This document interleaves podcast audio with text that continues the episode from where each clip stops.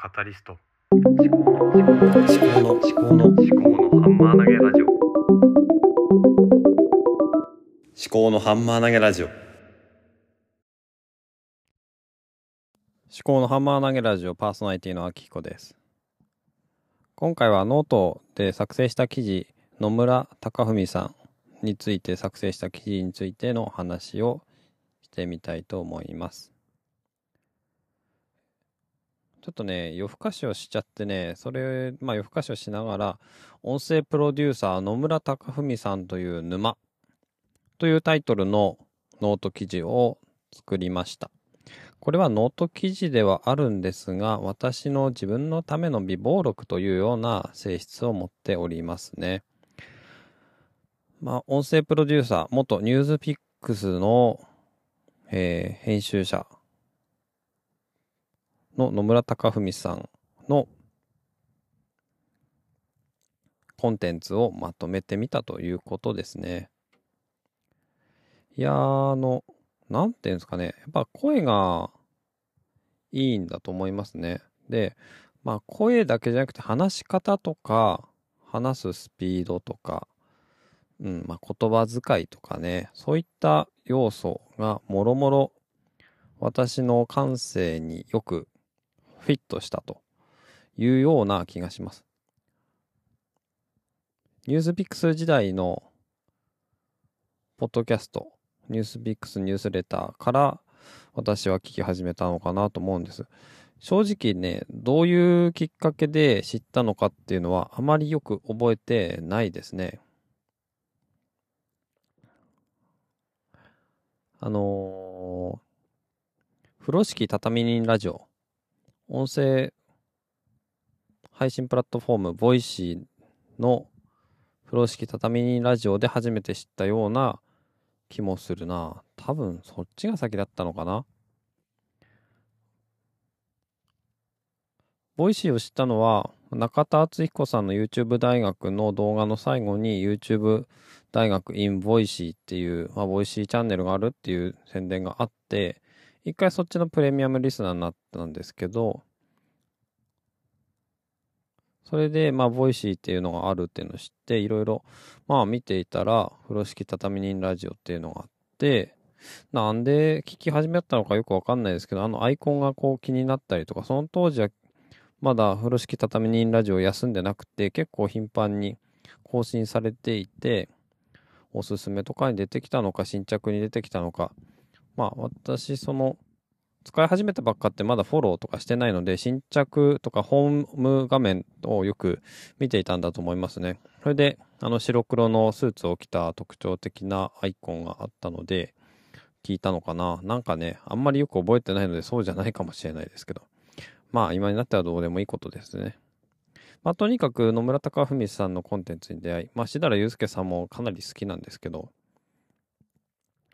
まあ、どっちかというと音声コンテンツの量としては、やっぱりニュースミックスニュースレターをやっていたっていうこともあって、野村隆文さんの声を聞く時間がかなり、まあ、多くなっていたなっていうのは思ってますね。その当時は、あの、朝一番に更新される時もあれば、9時くらいに、えー、更新される時もあったりとか、あの、まあ、本業ニュースビックスのプロデューサーとか編集者とかという形、マネージャーという形でされていた時代のものなのでね、本当にまあ、大変な状況の中で更新していたんだなーって今にして思います。で、まずはね、昨日、その Spotify のプレイリストを作っちゃったんですね。野村隆文さんが出演している、ゲスト出演とかしているエピソード、いろんな方のポッドキャストにゲスト出演をしているので、それをまとめておきたいなと思ったんですよね。やっぱりプレイリストを作るっていうのが一番手っ取り早い方法だったので、とにかく順番とかあんまり意識せずに Spotify のプレイリストにどんどん、えー、追加してみました。自分で作ってそれを誰でも聞けるように公開したものを作りましたね。で早速ご本人からま、反応いただきまして、まあ、ツイートしたんですね、メンションつけて。で、おこんなプレイリストがありがとうございます。私自身も出演したものがたくさんありました。笑い。というね、あの、引用ポストをいただきましてね、非常にありがたいというか、あの、まあ、なんていうんですかね、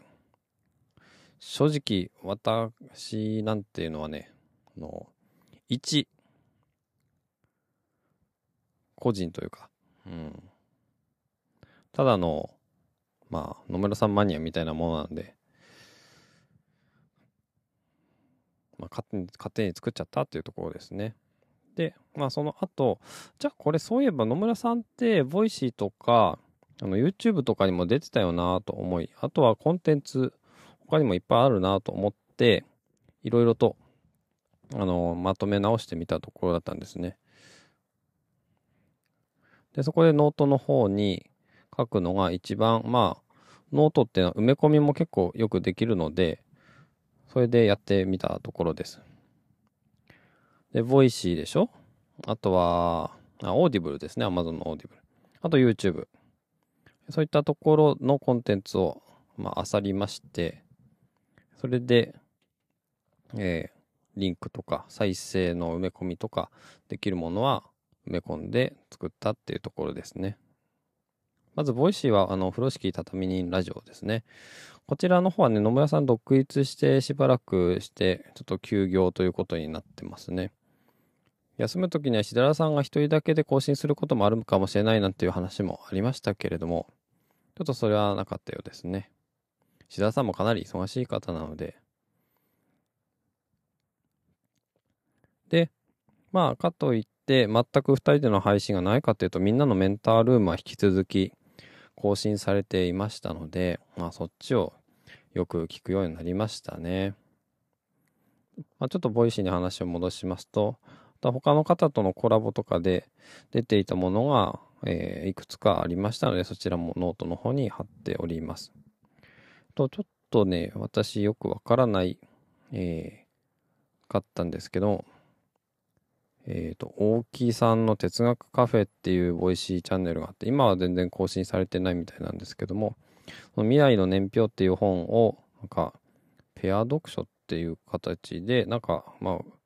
お二人で読んでるのかな？私はまだこのチャンネルというか、この放送、まあ、リンクだけ貼って聞けてないんですけども、ちょっとそういったものが、えっ、と、独立前のものとしてはありましたね。で、独立後、あ、ちょっと待ってよ。風呂敷畳人として、何か、こう、ゲストで出てるものとかありそうだな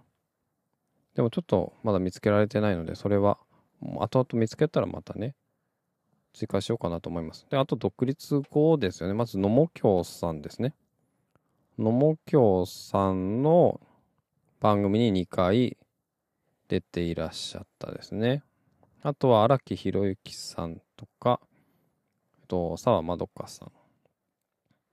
の番組にも出ていらっしゃったので、こちらのリンクを貼りました。で、ボイシーがなんか最近ノートの埋め込みに対応してないのか、ちょっと昔は対応してたと思うんですけども、最近対応してないので、まあリンクを踏んでボイシーとかのアプリとかウェブサイトで聞けるようになってますね。あとはオーディブルですね。オーディブルは、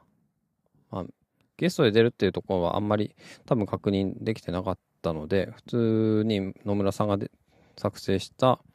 ポッドキャストのリンクを貼ってます。みんなのメンタールームと愉快な知性とザ・リーディングリスト。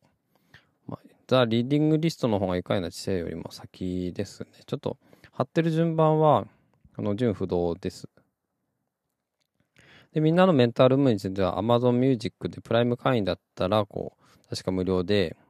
あの、少し前のエピソード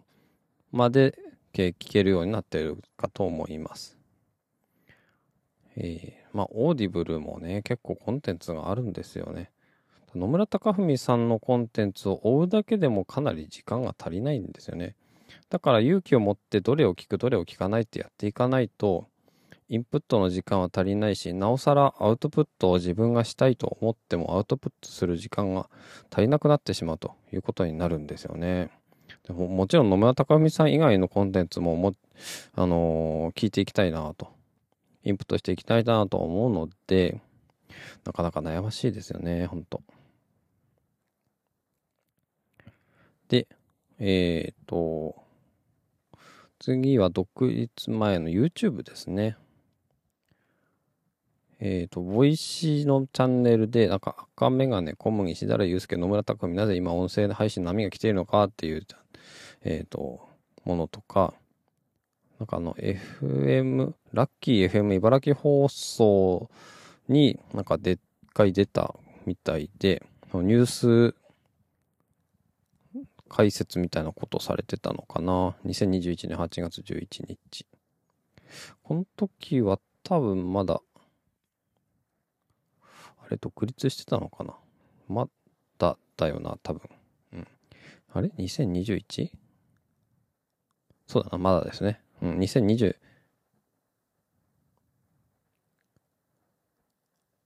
1年の8月はまだですね。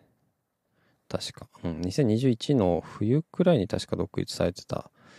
ような気がするので。で、2022年の2月7日からニュースコネクトが配信されていたんですよね、確か。で、その後すぐウクライナ戦争が始まってっていう、そういう時系列だったと思います。あと、ニュースピックス編集者の記事の作り方っていうえー、特集ですね。読まれる記事の作り方っていうの5階建てのもの、5本立てのものがありますね。あとは、えっと、ニュースピックス×幻冬者の本でつながろうっていうなんかキャンペーンの動画ですね。うん。これ私ね、あのリンク貼るだけ貼ってね、まだ全部見れてないんですよね。後で見たいと思いますけど。あとは遅いインターネットラジオの動画、うねうのつねひろさんのものですね。あとは展開図ですね。今もう展開図 TBS ラジオ終わっちゃいましたけれども、まあ今、あの、このラジオは終わっちゃったけども、TBS ポッドキャストでね、東京ビジネスハブっていうのが始まっているので、まあそちらで野村さんのお話とかはいろいろ聞けるかと思うんですけど、宇賀夏美さん綺麗ですね、本当に。いや、あの、しだらゆうすけさんも宇賀夏美さんの、えー、お会いした時に本当に、まあ、綺麗で美しいという話をされてましたけど、うん、いや話がそれましたね。はい。で、あの、展開図に関しては相当の分量があるので、と YouTube の再生リストを作りました。であとは、えっ、ー、と、独立後の YouTube としては、まあ、野村さんが一人でやってるっていうのは特には、まあ、こちらもなくて、あの、ポッドキャスト編集ノウハウ勉強会っていう、なんか3、4時間ぐらいのやつと、あと、ペンクリエイターアワーズの、えー、ワークショップの、なんだ、これは、案内みたいなやつかな？えー、野村さんと樋口聖典さん、コテンラジオの、が対談しているようなやつだったかなと思いますね。あとは、フライヤーブックラボ。これ最近ですね。音声プロデューサーからも魅力的な音声コンテンツうんぬんっていうものがありましたね。で、これは、あの、ボイシーの荒木マスターの番組にも出ているのと、時系列的にはかなり近い、関連している話ですね。で、YouTube あとは、あの、対前線っていう YouTube があって、野村さんあの東南アジアにしばらく行かれていたので、3ヶ月くらいかな。その時に、えー、ゲスト出演したものみたいですね。えっと、これも、多分これかなり最近公開されていた土曜日ってなってたんで、先週の土曜日かな？ものなので、かなり最新の野村さんだと思います。で、あとショート動画が見つかりまして、あの、ニュースビックスの多分プロピッカーが作っているショート動画のようですね。で野村さんのいろんな生活の知恵とか、えー、仕事の知恵とかそういったものを、まあ、1分で、お話しされているものでなんかショート動画に出てる野村さんってあ新鮮だなと思って。うん。なんかちょっとなんかわわかんないけどクスッと笑いましたね。うん。あとは、ポッドキャストアワードの授賞式で第3回のものだけ残っていました。第4回のものは私はリアルタイムではアーカイブすぐ見れたんですけれども、すぐ消されちゃったのかな？うん。非公開になってるみたいですね。で第3回の方は深井龍之介さんとのアースコープで受賞していたので、その時の様子っていうのが載ってますね。第4回の方はね、面白かったですよね。しだらさんがこう、ちゃちゃを入れたりとか、えー司会の方が、これ大丈夫ですか？別荘野村隆文賞になってますませんか？みたいな話を、えーして、えーいじってて、こう、面白かったなーっていう記憶がございますね。うんと、あとは最後に、えー野村さんのノートへのリンクを貼っておきました。で、クロニクルサポーターのお願いのリンクですね。私一回退会したんですよ、実は。あのーあんまり、なんていうのかな。ボーナストラック聞く時間がないなと思って、今も聞いてないですけど、一回大会して、でもやっぱりその活動報告で最新の情報とか知りたいなと思ったりとか、新しいポッドキャスト番組とかキャッチアップしたいなと思って。基本私ツイッター、まあ今の X ですね。見ないんで、そんなに熱心には。そうすると、ポッドキャストの中で野村さんがみんなのメンタルームとかで新しい番組の告知したりとかもするんですけど、ニュースコネクトであんまりそういう告知とかもしなくなってるので、まあみんなのメンタルームで、あれは収録から配信まで結構時間差があるので、まあ1、2週間くらい、多分2週間か3週間くらいあると思うんで、結構あの、得られる情報が遅くなっちゃったりするんでね、やっぱりこの、えー活動報告が得られるといいなと思って、また再入会したんですよね。ただ、ボーナストラックあんまり聞けてません、ほとんど。うん、野村さんが、その、東南アジアに行くぐらいからあまり聞いてないかなと思いますね。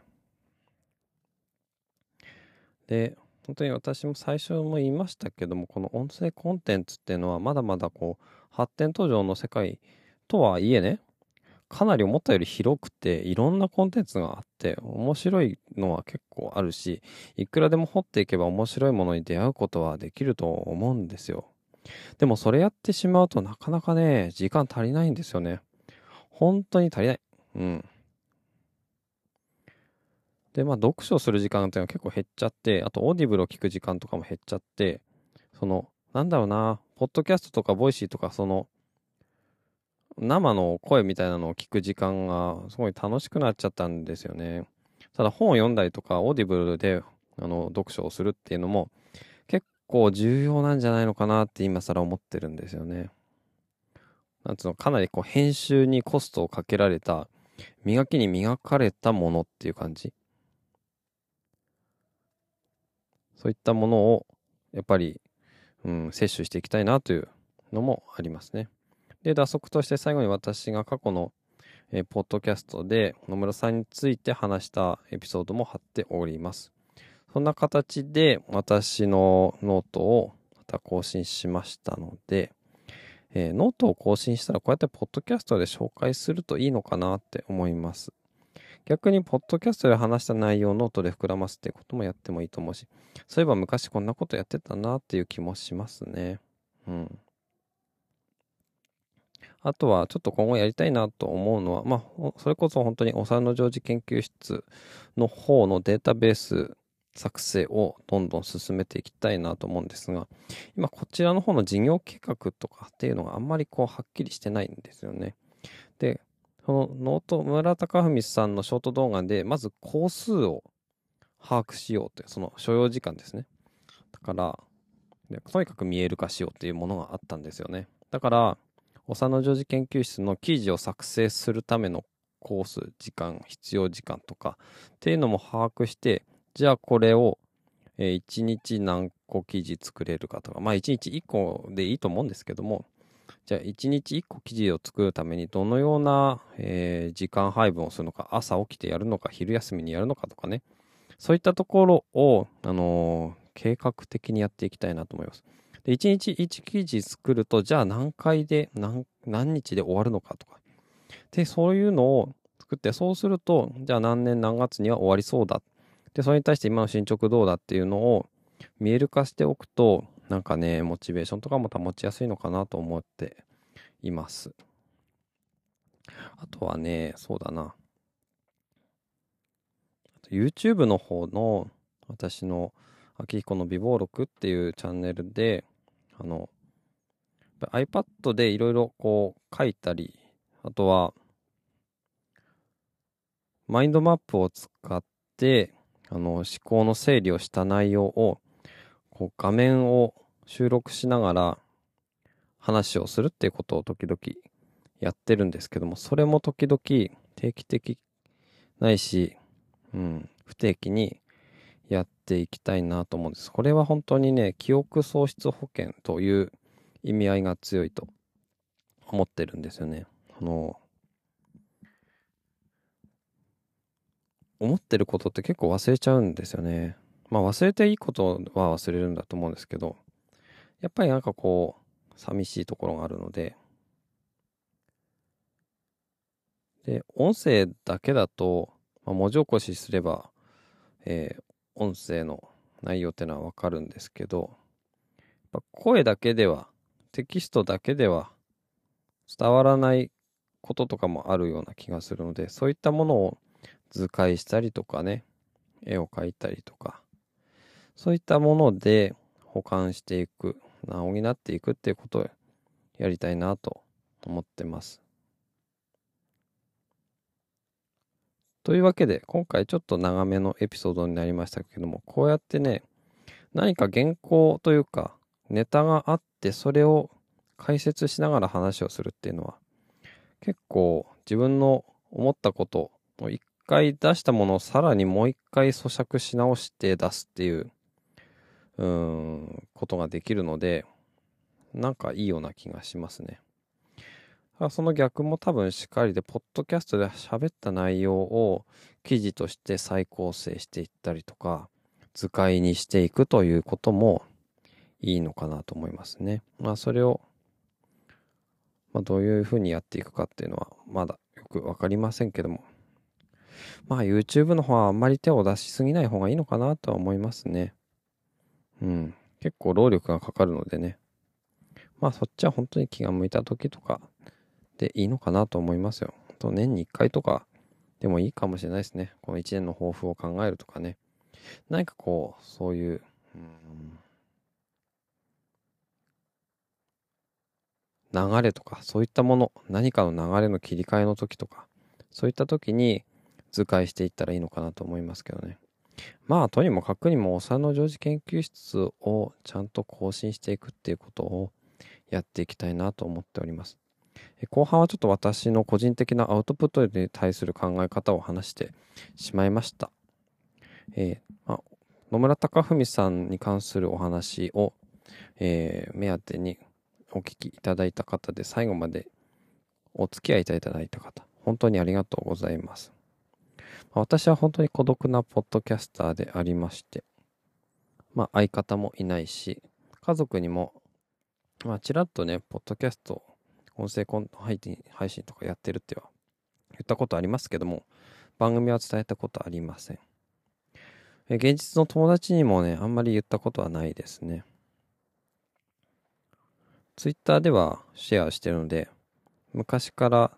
ツイッターの友達になっている友人たちは、もしかすると知ってるかもしれないですけども、あまりツイッターを利用してない方が多いのでね、私の友達。それにツイッターっていっぱいいろんな投稿がある中で私の投稿なんてのは生まれてしまうので本当に孤独なポッドキャストをやっていますが結構これはこれで楽しいもんですよねうんで最近はねリッスンで1分で抱負っていう番組1分だけ話すっていうのをやってたんですけどもやっぱりこうやってまあ半分ダラダラとですが自分の考えを発信していくっていうのはなかなかいいもんですな。今日は実は休みを取ったので、時間があったのでこうやって長く話をできるんですが、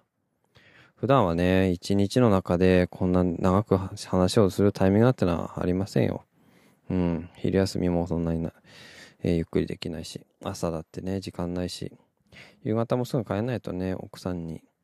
家事の負担、子育ての負担大きくかかってしまいますからね。じゃあどうすればいいんだろうと思ったんですが、まあ土曜日とか日曜日に朝早く起きた時に、えー、収録すればいいんじゃないのかなと思います。うん。そんなところですね。いや、また長くなってしまいましたが、最後までお聞きいただきました。あなた、ありがとうございます。お相手は、秋彦でした。では、また。